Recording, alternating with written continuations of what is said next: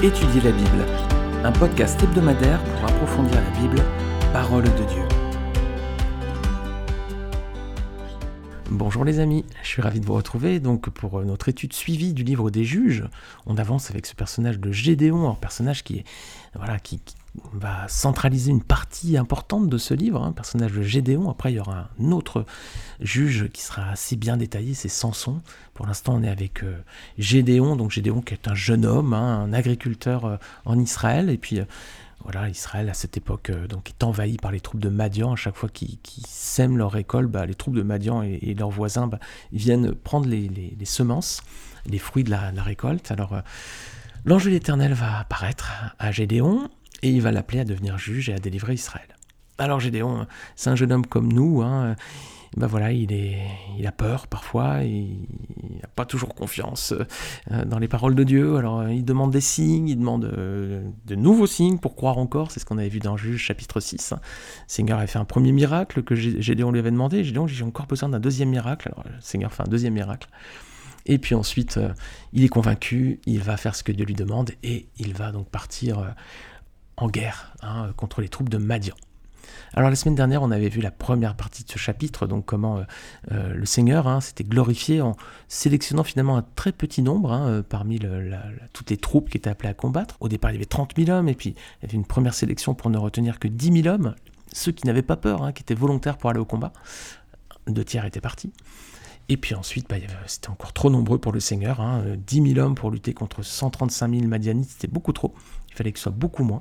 Donc le Seigneur avait dit, je vais opérer un second tri. Et là, Gédéon, hein, à la demande de Dieu, n'avait retenu que ceux des hommes, parmi les hommes qui avaient bu de l'eau comme le ferait un petit chien en lapant avec leur langue. Étonnant, hein, étonnante image, étonnant choix. Et on avait dit que, a priori, c'est pourquoi ce choix, c'est tout simplement parce que c'était la meilleure façon de, retenir que très très peu de monde, très peu de personnes qui boivent de l'eau de cette façon. C'est une façon pour le Seigneur d'être sûr peut-être qu'il y avait finalement qu'un tout petit nombre qui allait rester euh, en course pour euh, combattre les troupes de Madian. Alors on attaque la suite de ces versets donc. On était resté au verset 15, maintenant on va regarder des versets 16 jusqu'à la fin du chapitre. Alors ensuite, dans le reste du passage, bah, Gédéon et ses troupes vont aller combattre Madian, et on va avoir trois images pour nous chrétiens. Regardez déjà versets 16 à 18. Donc Gédéon va préparer ses troupes, il va séparer les 300 hommes en trois groupes de 100. Et regardez les armes qui sont à leur disposition. C'est lesquelles Regardez bien.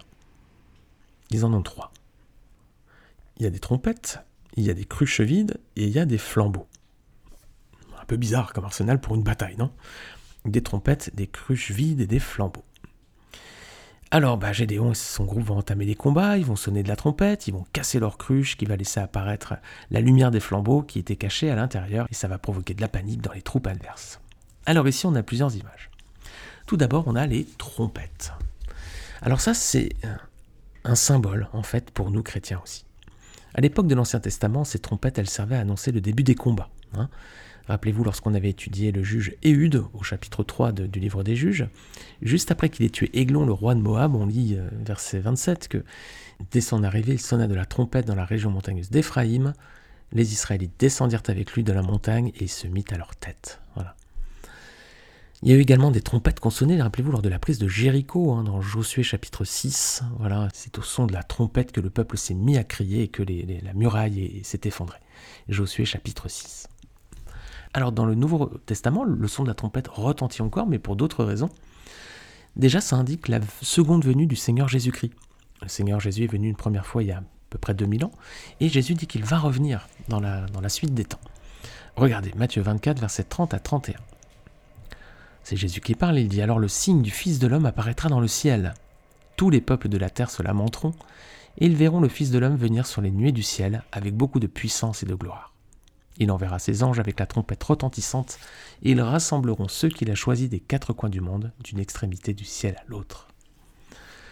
Alors ça annonce donc le, retour du Seigneur en gloire, hein et il y a un autre passage, hein, il y en a d'autres, hein, mais il y a notamment un autre passage dans 1 Thessaloniciens chapitre 4 versets 16 à 18 qui en parle encore. Regardez. En effet, le Seigneur lui-même, a un signal donné à la voix d'un archange et au son de la trompette de Dieu, descendra du ciel, et ceux qui sont morts en Christ ressusciteront d'abord. Ensuite, nous qui serons encore en vie, nous serons tous ensemble enlevés avec eux sur des nuées à la rencontre du Seigneur dans les airs, et ainsi nous serons toujours avec le Seigneur. Encouragez-vous donc les uns les autres par ces paroles. Ah ben voilà, on s'encourage les uns les autres par ces paroles, hein, parce qu'elles sont tellement euh, remplies d'espoir et d'espérance pour nous. On, attend hein, le second retour du Seigneur, on attend qu'il nous prenne avec lui. Et alors euh, tout sera fini, hein. plus de larmes, plus de souffrance, plus de deuil, plus de maladie, plus de tristesse, plus de séparation, plus d'adieu, voilà. On sera pour toujours avec le Seigneur au ciel. Ce sera magnifique les amis. En attendant, on est là. Et justement, un autre passage du Nouveau Testament nous, nous, avertit aussi sur ces événements à venir. Apocalypse 8 à 11. Là, on est vraiment dans la fin des temps. Il y a sept trompettes qui vont retentir et elles vont indiquer aux hommes la venue du royaume de Dieu et le jugement à venir, le jugement dernier, où tous les hommes devront rendre des comptes devant Dieu. Vous pouvez relire Apocalypse 8 à 11. Alors les trompettes donc que portaient les hommes de Gédéon, bah, c'est un symbole pour nous, hein. euh, c'est un symbole du jugement à venir dans la fin des temps et du retour du Seigneur. Alors les cruches, bah les cruches, notre image, hein, c'est nous finalement, hein, ces cruches. Regardez, les soldats ont, avec eux donc ces, instruments. Hein. Ces cruches, elles sont comment? Elles sont vides déjà, elles sont fragiles et elles doivent être brisées pour laisser apparaître la lumière. Alors c'est une image de, donc de nos vies, hein, de nos corps. Par nous-mêmes, on, est vide, hein, on n'a rien de précieux, on n'a rien à donner pour Dieu, hein, on, est vide. Spirituellement, par nous-mêmes, qui peut dire, moi je suis naturellement spirituel et sage, je peux donner des choses de Dieu aux autres Par nous-mêmes, il n'y a rien, c'est clair, on est comme ces cruches, on est vide. On est aussi fragile, clairement nos corps, sont, nos vies sont fragiles. Et puis donc, il faut qu'on soit brisé pour que la lumière puisse apparaître. Si on s'endurcit dans l'orgueil, si on refuse de donner euh, nos vies au Seigneur, si on refuse de capituler devant lui, on ne pourra pas apporter une quelconque lumière euh, de son message divin autour de nous. Il faut que nos vies soient brisées, il faut qu'on fasse la paix avec lui, il faut qu'on lui donne nos vies, pour qu'ensuite il œuvre à travers nous. Alors on a cette deuxième image, donc les cruches, bah, c'est une image de nos vies, fragiles, vides et qui ont besoin d'être brisées. Pour que apparaisse cette lumière, et c'est la troisième image, ce sont les flambeaux. Voilà, les flambeaux là qui, sont donnés ici comme armes aux, troupes de Gédéon, c'est une image, ces flambeaux de notre témoignage chrétien. Rappelez-vous que Jésus a dit que nous sommes la lumière du monde et qu'on doit briller dans un monde qui vit dans les ténèbres. Regardez Matthieu 5, versets 14 à 16. Voici ce que dit notre Seigneur. Vous êtes la lumière du monde. Une ville située sur une montagne ne peut pas être cachée et on n'allume pas non plus une lampe pour la mettre sous un seau, mais on la met sur son support et elle éclaire tous ceux qui sont dans la maison. Que de la même manière, votre lumière brille devant les hommes, afin qu'ils voient votre belle manière d'agir, et qu'ainsi ils célèbrent la gloire de votre Père céleste. Quel encouragement les amis, alors n'ayons pas honte d'annoncer l'évangile. Hein. Dieu veut que nous fassions connaître autour de nous que, premièrement, son Fils Jésus-Christ est mort sur la croix pour payer le prix de nos fautes, Deuxièmement, qu'il est possible de faire la paix avec Dieu à travers son sacrifice sur la croix. C'est possible, les amis, on peut être réconcilié avec Dieu par le sacrifice de Jésus. Et troisièmement, que tous ceux qui placent leur confiance en lui, en Jésus, sont sûrs d'éviter le châtiment, du jugement dernier qu'on a évoqué précédemment. Alors n'ayons pas peur, les amis, d'annoncer l'évangile autour de nous. On n'embête pas les gens quand on annonce l'évangile, on fait une bonne action finalement. Mais pourtant, qu'est-ce qu'on est timide parfois lorsqu'il faut parler du Seigneur, n'est-ce pas? Alors, on va continuer dans la suite du texte, on arrive vers la fin, versets 21 à 22. Euh, c'est la confusion, la panique dans les rangs de Madian. Donc euh, les hommes ont sonné de la trompette, ils ont brisé les cruches, la lumière est apparue, ils se sont mis à crier, confusion totale, panique. Regardez bien, Israël n'a même pas à combattre, hein. une partie de ces hommes s'entretuent euh, elle-même et puis ensuite les autres s'échappent. Voilà. Les amis, souvent l'Éternel vient nous délivrer dans nos luttes, dans nos combats, sans même que nous ayons à intervenir, hein, clairement. Regardez ce que dit Exode 14, verset 14, j'aime beaucoup ce verset, qui nous dit que c'est l'Éternel qui combattra pour vous, quant à vous, gardez le silence. Ah, parfois les amis, notamment lorsqu'on est attaqué, hein, peut-être au travail, dans notre vie, euh, voilà, peut-être dans vos relations avec les uns les autres, Parfois, on nous attaque et on a envie de répondre, de se défendre, on cherche les arguments, et puis on a l'impression que plus on se défend, plus on s'enfonce parce que les autres nous écoutent pas ou, ou ça ne fait qu'envenimer la situation. Ce verset, Exode 14, 14, nous dit c'est l'Éternel qui combattra pour vous. Quant à vous, gardez le silence. Voilà. Parfois, il vaut mieux se taire plutôt que de trop parler.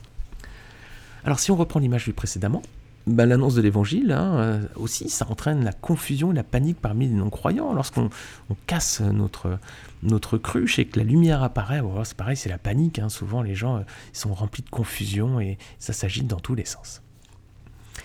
Alors, versets 23 et 25, les derniers rescapés s'échappent hein, euh, pour retourner dans leur territoire. C'est la panique là, dans les troupes de Madian. Tout le monde se sauve, mais ils vont être encerclés par plusieurs tribus d'Israël. Donc, il y a Nephtali, Asser et Manassé qui étaient déjà aux côtés des troupes de Gédéon.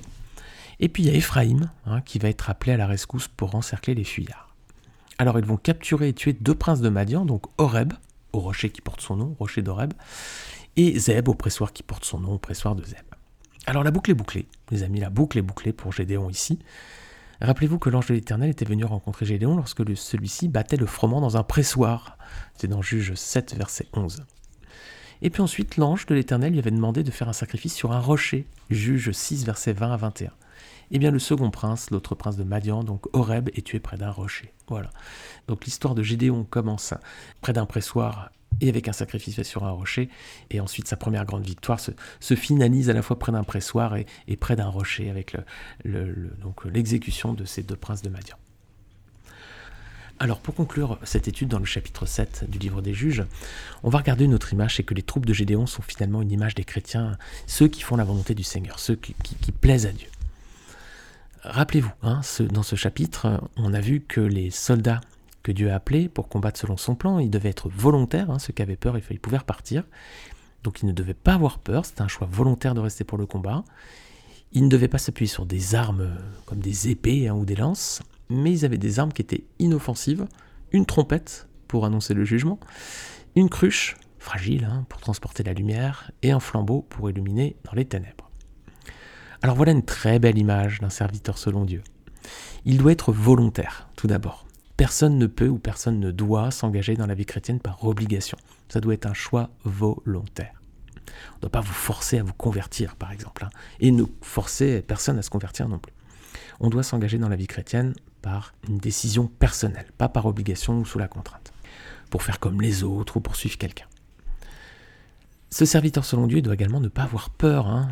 Alors oui, on est fragile, on est incapable de porter du fruit par nous-mêmes, mais est-ce que c'est pas Dieu qui avait promis à Gédéon qu'il allait euh, lui donner la victoire hein, sur ses ennemis?